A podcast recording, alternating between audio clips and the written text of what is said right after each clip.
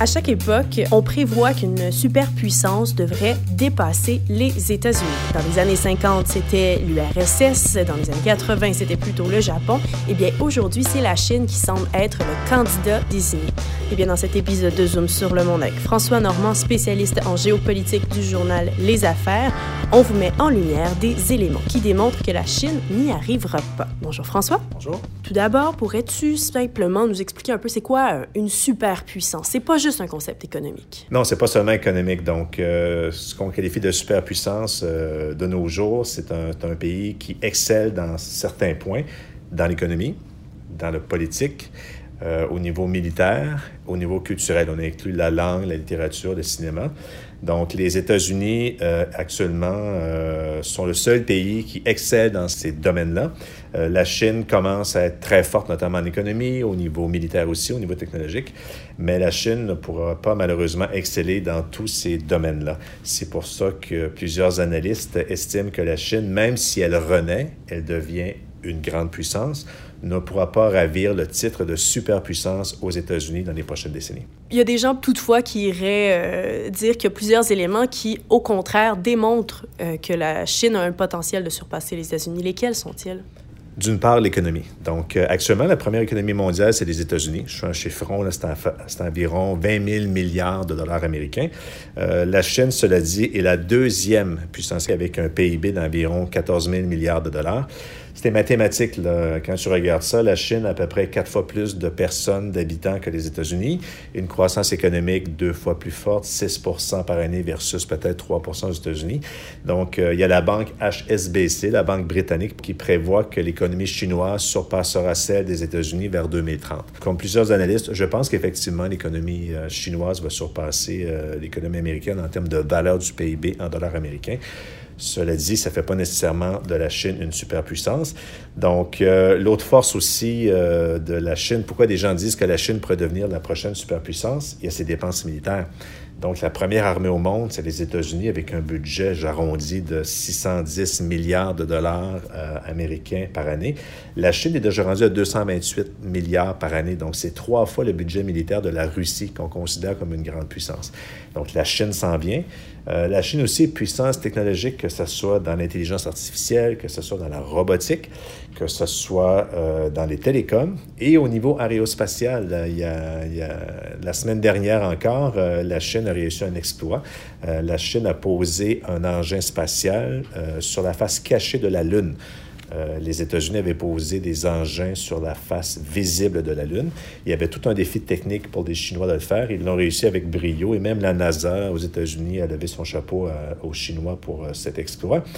Donc, tous ces facteurs font en sorte que plusieurs personnes disent, bon, euh, l'économie, que ce soit la technologie, le militaire, la Chine est en train de monter, donc elle va surpasser les États-Unis pour devenir la superpuissance mondiale, reléguant les États-Unis au deuxième rang.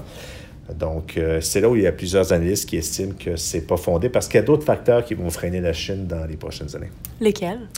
Il y en a plusieurs. Donc, euh, je vais par ordre, pas nécessairement d'importance. Premièrement, population.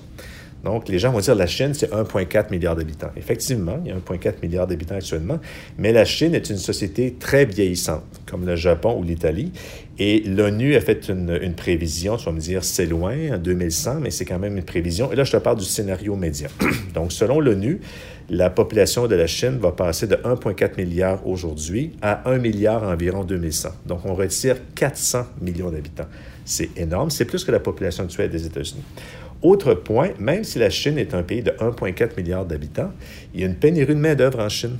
Donc, la Chine est en train de manquer de bras. Pourquoi? Notamment à cause de la politique de l'enfant unique. C'est une société où il y a beaucoup de personnes qui vieillissent, mais il manque cruellement de jeunes en Chine. Et en plus, c'est un pays où il n'y a pas beaucoup d'immigration. Donc, selon le magazine The Economist, d'ici 2050, le bassin de, la population active en Chine va se, se réduire de 23 donc ça, on le voit déjà, et ce phénomène-là a déjà commencé, et ça, ça fait baisser le rythme de croissance économique de la Chine. Pourtant, la Chine, elle semble vouloir recréer un peu avec l'Afrique une relation qui ressemble à celle qu'elle a entretenue pendant des années avec l'Occident, c'est-à-dire que l'un devient finalement la main-d'œuvre peu coûteuse de l'autre. Oui, effectivement, il y a des entreprises chinoises qui, euh, qui délocalisent leur production, notamment en Afrique, comme tu dis, ou dans d'autres pays asiatiques comme euh, le Cambodge et le Vietnam, parce que les, le niveau de vie augmente en Chine, donc euh, des entreprises euh, délocalisent leur production. cela dit, ça, ça, ça, va pas, ça, ça va aider un peu les entreprises chinoises, mais la, euh, pourquoi l'augmentation des coûts de main-d'œuvre et la, diminution du bassin de main-d'œuvre est en train de devenir inquiétant euh, en Chine, c'est que ça réduit le potentiel de croissance économique. Donc, euh, la croissance économique, il y a encore, encore en 2010, c'était environ, c'était plus de 10% par année en Chine. Et là, année après année, ça diminue. Et il y a même l'OCDE qui fait une, prévision vraiment à long terme, en 2060, mais avec différents modèles.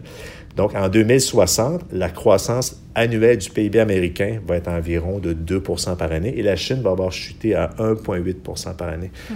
Donc, on voit bien que la Chine, qui nous a surpris, euh, surpris depuis, euh, depuis une quarantaine d'années, elle renaît, elle monte, elle va se stabiliser, elle va décliner selon plusieurs analystes.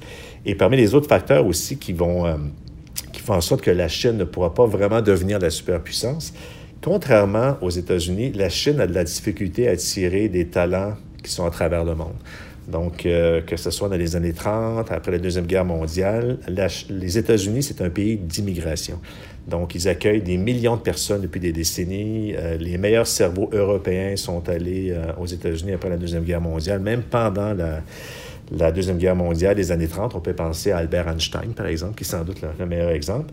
C'est certain qu'il y a des gens très éduqués, des talents immenses en Chine, mais la Chine n'est pas un aimant comme les États-Unis l'ont été et le sont toujours. Donc ça, ça va nuire à la Chine. Et ça, cette analyse-là, c'est le magazine japonais euh, de diplomates qui fait ce, constat-là. Autre chose aussi, euh, pourquoi les États-Unis sont une grande puissance, c'est que le dollar américain est la, devise internationale dans pratiquement tous les échanges. Et aujourd'hui encore, là, 44% euh, des transactions dans le monde se, se, font en dollars américains. L'euro arrive au deuxième rang avec à peu près 16 le yuan, la monnaie chinoise, même si elle est à progression, c'est seulement 2% des transactions du commerce dans le monde. Euh, le yuan chinois est la huitième devise la plus utilisée. Le dollar canadien, petit pays de 36-37 millions d'habitants, on a la sixième devise la plus utilisée. Donc, oui, la, Chine monte, mais pour aspirer au rang de grande puissance, il faut que ta, devise soit utilisée par la, la, plupart des gens, ce qui n'est pas le cas pour la Chine seulement. Et c'est difficile de voir comment le dollar américain pourrait décliner pour permettre au yuan chinois de remonter. Euh, autre facteur aussi qui fait en sorte que la, Chine ne pourra pas vraiment devenir la superpuissance dans les prochaines décennies. Il faut comprendre qu'en 1945, après la Deuxième Guerre mondiale, euh, l'économie américaine était déjà depuis longtemps. La fin du 19e siècle, la première économie, c'était déjà les États-Unis. C'était pas encore une puissance politique. C'était un pays qui était un peu euh, isolé dans son coin même s'il est intervenu pendant la Première Guerre mondiale. En 1945, les Américains ont dit, bon, euh, l'Europe est en ruine, euh, il y a eu la guerre, il faut stabiliser le monde. Les Américains ont dit, on est de facto la seule grande puissance, mais ce qu'il faut comprendre, c'est qu'à l'époque, les Européens ont dit, bravo, oui, nous voulons que vous deveniez la première superpuissance. Donc, il y avait un consensus dans le monde, sauf du côté peut-être du bloc communiste, à l'effet que les États-Unis deviennent la superpuissance, ils l'étaient de toute façon, et deviennent le gendarme du monde. Actuellement, mis à part de rares puissances comme la Corée du Nord ou la Russie, il n'y a personne qui dit nous voulons que la Chine devienne la superpuissance, le gendarme du monde. Euh, premièrement, parce que contrairement aux États-Unis, c'est pas une démocratie, ça demeure une, dictature, un régime autoritaire. Et voilà, donc il n'y a, pas de, a, de soutien politique pour que la Chine remplace les États-Unis. Donc quand tu regardes tous ces facteurs-là, la population, la pénurie de main-d'œuvre, euh, le fait que la Chine a la difficulté à attirer des talents, le fait que la monnaie chinoise, la devise chinoise est plutôt marginale actuellement, puis on voit difficilement comment elle pourrait remplacer le dollar américain, le manque de soutien politique, euh, tout ça fait en sorte que la Chine va devenir sans doute la deuxième puissance mondiale. Elle l'est presque pratiquement, mais elle ne pourra pas vraiment aspirer à remplacer les États-Unis pour devenir la superpuissance mondiale. Et rapidement, François, il faut pas oublier non plus que les États-Unis, elle n'est pas en décroissance, cette euh, grande puissance. Tout à fait. Euh, il y, a une impression forte à l'effet que les États-Unis sont en déclin. C'est un déclin relatif parce que juste au niveau de la population, euh, entre 2014 et 2060, on va rajouter environ 100 millions de personnes aux États-Unis. Donc, c'est beaucoup de monde. C'est pratiquement trois fois la population canadienne.